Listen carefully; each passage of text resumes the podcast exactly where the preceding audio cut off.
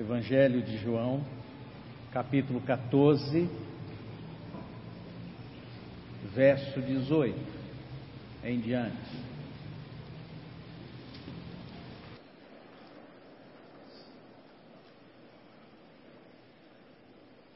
Me sinto muito honrado em estar neste lugar, neste púlpito. Esta igreja me traz muitas memórias. Fui educado aqui na cidade de São Paulo, vivi aqui até os 28 anos e aqui nos corredores, é, nos espaços dessa igreja tive momentos muito bonitos da minha vida cristã. Estudei aqui, convivi com os pastores de um modo especial, eu tenho, claro, que mencionar o reverendo Abival, pela vida dele, ministério, amizade. Durante o meu tempo de seminário e durante toda a minha juventude. Quero agradecer muitíssimo aos colegas, de um modo especial, o reverendo Valdinei Ferreira, ao Conselho da Igreja pela oportunidade. Trazemos os cumprimentos da segunda IPI de Maringá, a igreja da qual eu sou um dos pastores. O nosso muito obrigado. Vivemos um tempo em que os templos evangélicos estão lotados e cheios. Isso revela uma necessidade que as pessoas têm de conhecerem a Deus e de buscarem a Deus a maioria das pessoas é, vão ao templo sem saber muito bem quem é Jesus, quem é Cristo, o que ele fez e o que ele significa.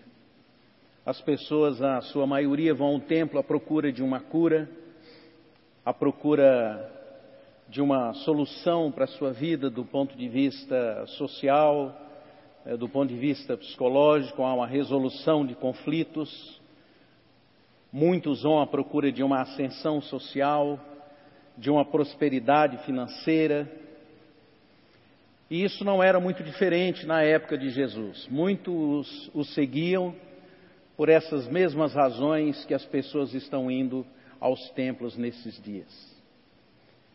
Ah, os discípulos de Jesus, muitos deles o seguiam porque esperavam de fato que Jesus é, resolvesse algumas questões que os envolviam. Muitos o seguiam porque esperavam em algum momento obter o poder político, como todos, de modo, modo simples ao ler o Evangelho, vão perceber isso.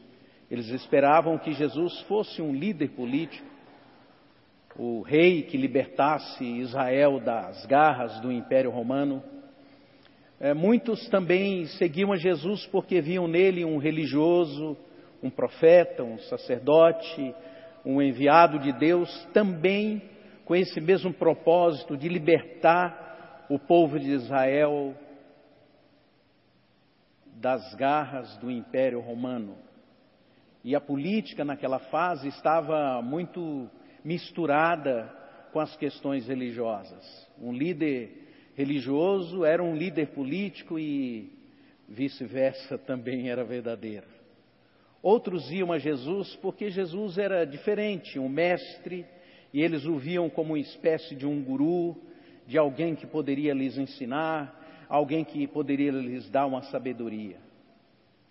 Eles viam em Jesus também alguém que poderia resolver os seus problemas imediatos, é, resolver questões de alimento, resolver é, curas, a expulsão de demônios, é, um livramento de algum perigo, mas de fato eles não sabiam quem era Jesus.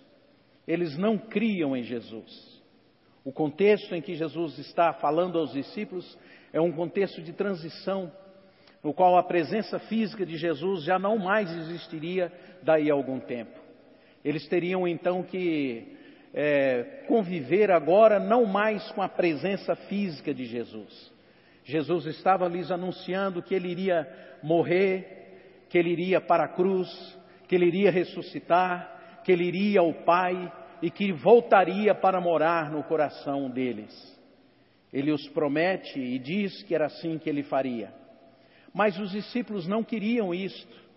Todas as vezes que Jesus mencionava a sua ressurreição, eles reagiam mal, eles se entristeciam, eles ficavam confusos, porque afinal de contas, conviver com uma pessoa como Jesus era algo maravilhoso. É uma pessoa terna, uma pessoa bondosa, uma pessoa equilibrada, uma pessoa sensata, que ainda por cima resolviam muitos dos problemas que eles tinham imediatamente. Então eles não concebiam a possibilidade deles viverem sem essa presença física de Jesus, sem as soluções que Jesus dava a eles para aqueles momentos de vida. De fato, eles queriam Jesus ao lado deles, mas não queria Jesus morando no coração deles, ou não conseguiam entender essa promessa do Espírito que estava restrito até ali, de certa forma, à presença física de Jesus, eles não conseguiam entender ou crer que era possível que Jesus voltasse e viesse para morar no coração deles através do Espírito Santo, do Consolador. E Jesus diz então para eles que o Espírito Santo, quando, quando ele voltasse, o Espírito Santo voltasse, que o Espírito nos ensinaria todas as coisas. E então eles teriam que mudar, eles teriam que ter uma mudança de vida, e na verdade eles não estavam pensando nisso, nessa possibilidade deles serem transformados, deles mudarem, deles se tornarem pessoas que praticassem aqueles valores que Jesus estava lhes ensinando o tempo todo. Eles não pensavam nisso. Agora eles teriam que virar gente capaz de amar, gente capaz de perdoar, eles teriam que virar gente. Eles queriam continuar, na verdade, naquela religiosidade que eles tinham. Eles queriam continuar naquelas concepções que eles tinham de vida, de violência, de agressão, de vingança, de cobrança. Mas Jesus estava lhes prometendo e dizendo: Eu vou ao Pai e vou voltar para entrar no coração de vocês, para mudar a vida de vocês, para mudar a compreensão de vocês, para que vocês tenham uma visão nova da realidade da vida e dos outros seres humanos. Vocês terão que mudar, e se eu voltar e entrar no coração de vocês, vocês terão que viver essa experiência da mudança, da compreensão, da transformação. Eles queriam Jesus, sim, mas eles queriam Jesus do lado de fora. Eles até achavam que eles já conheciam Jesus. Eles já estavam convivendo com Jesus há alguns anos. Alguns deles eh, já acompanhavam Jesus há muitos anos, mas agora muitos deles, especialmente os discípulos, conviviam com Jesus diariamente, iam nos mesmos lugares, andavam pelas mesmas estradas poeirentas, dormiam nas mesmas tendas, dormiam nos mesmos lares, conviviam de uma forma intensa durante alguns anos. Eles de fato sabiam quem era Jesus do ponto de vista humano, mas eles não conheciam Jesus. E esse é o grande perigo de muitas pessoas que seguem a Jesus sem conhecê-lo de verdade sem crer que Ele é o Filho do Deus vivo, é que nós vamos nos acostumando com esse convívio, com as coisas ao redor de Jesus. Nós vamos nos acostumando com as palavras de Jesus, nós vamos nos acostumando com as bênçãos que Jesus nos dá, nós vamos nos acostumando com os benefícios que a cruz nos traz para a nossa existência. Nós vamos é, vivendo esta ideia religiosa do cristianismo, é, nós vamos entrando por esse caminho é, dos sacrifícios para obter o perdão, que era o que eles viviam naquela época, e nós vamos nos confundindo e achando de fato que pelo fato de vivermos num convívio é, com essas coisas ao redor da pessoa de Jesus, que nós de fato já o conhecemos e já sabemos quem Ele é. Então vamos nos acomodando, vamos nos adaptando, vamos ganhando esse jeito, é, vamos dizer, evangélico, vamos ganhando essa liturgia evangélica, vamos ganhando essa coreografia evangélica, vamos ganhando as palavras evangélicas, vamos ganhando é, nossa, o nosso comportamento e essa visão de uma identidade que pode ser religiosa, que pode ser evangélica, que pode ser chamada de cristã, mas que na maioria dos momentos da existência humana, quando nós a observamos, tomando, tomamos posturas que estão muito distantes do Evangelho e da pessoa que Jesus é e daquilo que ele ensinou nos seus Evangelhos. Porque nos acostumamos, porque nos acomodamos, vamos nos tornando pessoas prepotentes religiosamente. Nós já te conhecemos, Senhor. E Jesus diz então assim para eles: Aqueles que têm os meus mandamentos e os guarda, esse é o que me ama e será amado por meu Pai, e eu também o, o amarei e me manifestarei.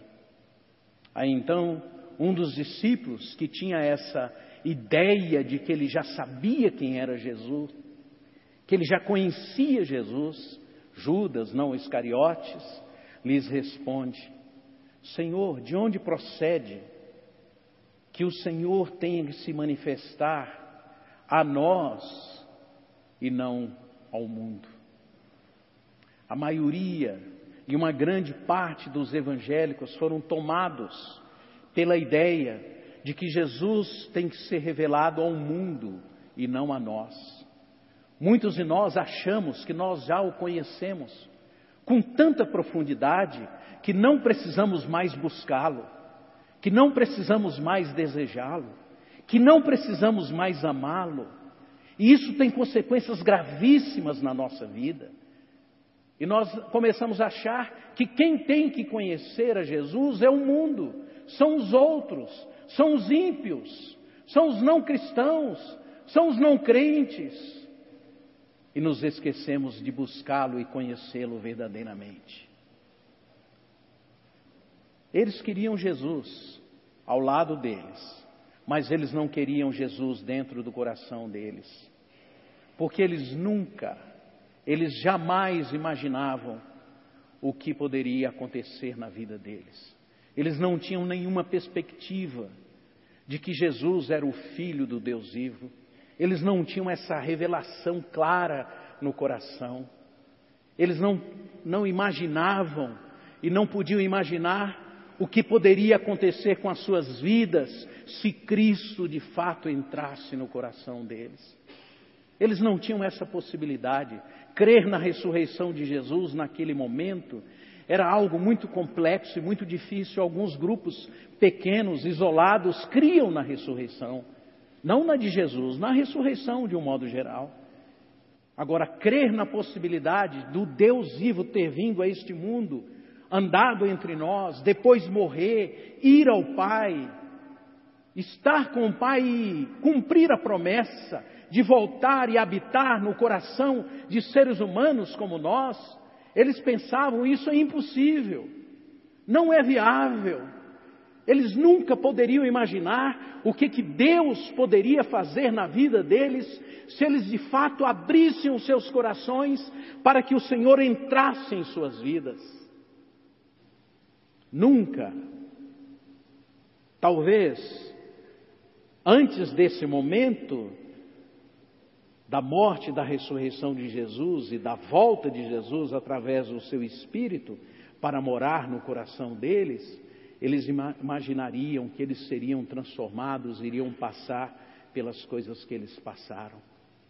João, João é aquele que ao entrar na vila de Samaria, e ao ver que eles rejeitavam a Jesus, João se encheu de raiva, de rancor, e fez uma sugestão a Jesus, pedindo que Jesus orasse, pedisse para que o Pai mandasse dos céus fogo para consumir aqueles samaritanos que o rejeitavam. João era um homem raivoso, um homem nervoso, um homem bravo. Ele nunca imaginou que ele seria alcançado pela graça de Deus, que o Senhor entraria na vida dele, que o Senhor poderia transformá-lo e fazer dele o apóstolo amado, ao ponto de no final da sua vida ele já não ter mais palavras para dizer, e a, congregação, segundo os historiadores contam, ele os chamava para que ele dirigisse uma palavra à igreja, como honra, e ele ia à frente e ele dizia apenas, apenas duas palavras: amem a Deus e amem ao próximo.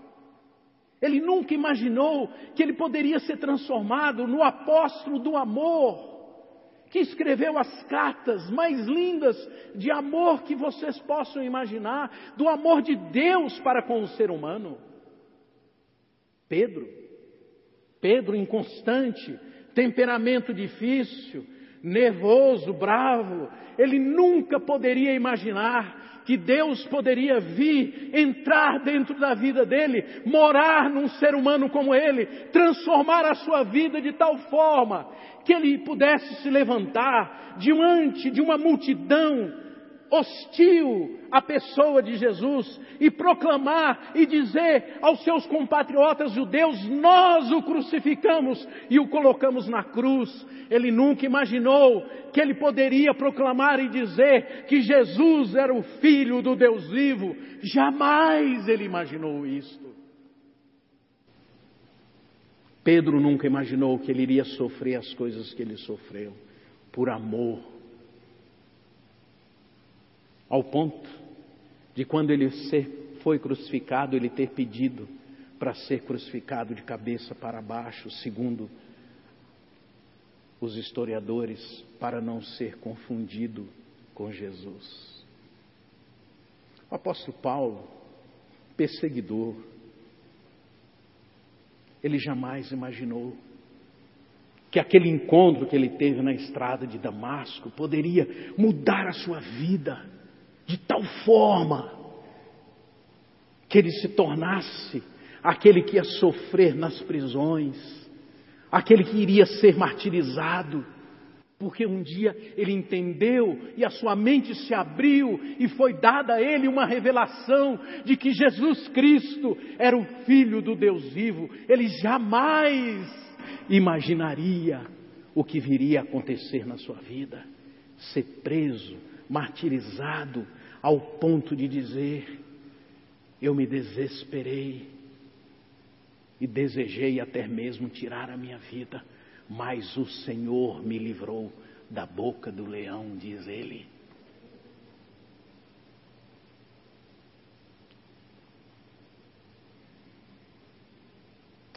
Eu jamais imaginei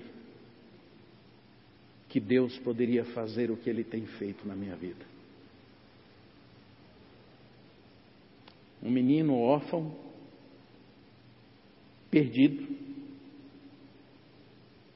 Eu jamais imaginei que um dia eu seria encontrado por Jesus e que ele viria morar no meu coração.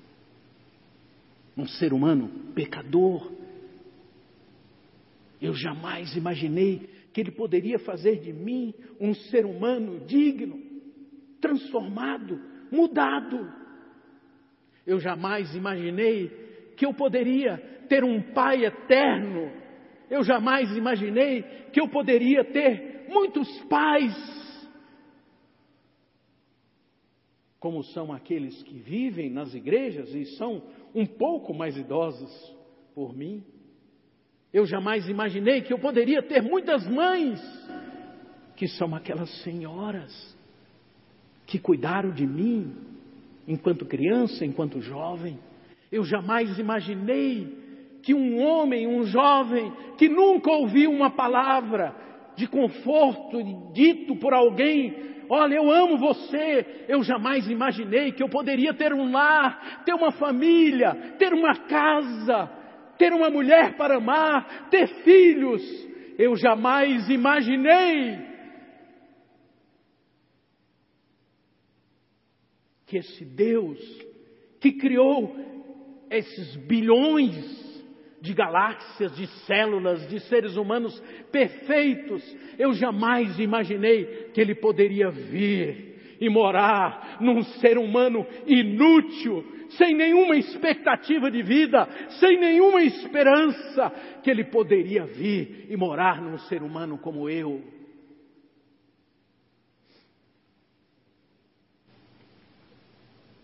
Quando o menino, ainda jovenzinho, trabalhava aqui nos escritórios, aqui em São, São Paulo, era naquela época eles chamavam a gente de office boy.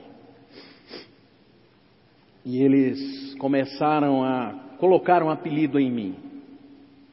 Eu sou filho de baianos. E na minha casa ainda tinha aquele sotaque baianês. Né? E então nos escritórios onde eu trabalhava eles me chamavam de baianinho. E eu ficava triste com aquilo às vezes. Porque eles me chamavam de baianinho sempre que acontecia alguma coisa errada no escritório ou que eu fazia alguma coisa errada. E eu fui convivendo com aquilo, até que um dia, eu não sei nem como explicar isso a vocês.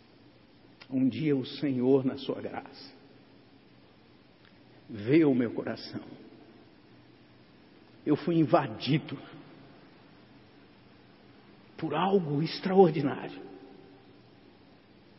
E naquela noite eu disse a Deus: que eu cria nele, que eu queria que ele vivesse dentro de mim, com toda a intensidade possível, e que eu permitisse que ele vivesse de forma intensa. Aí, na segunda-feira, fui para o escritório, isso foi num sábado. Cheguei no escritório, eles gritaram assim: Ei, baianinho! Eu falei: Não.